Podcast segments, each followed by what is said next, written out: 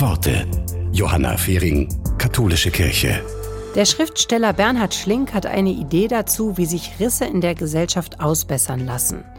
Er schlägt unter anderem vor, sich ein Jahr für andere zu engagieren und sagt, wir brauchen ein europäisches Dienstjahr, damit sich junge Menschen Schichten, Klassen und Nationen übergreifend begegnen und gemeinsam Verantwortung übernehmen. Das kostet zu viel, heißt es.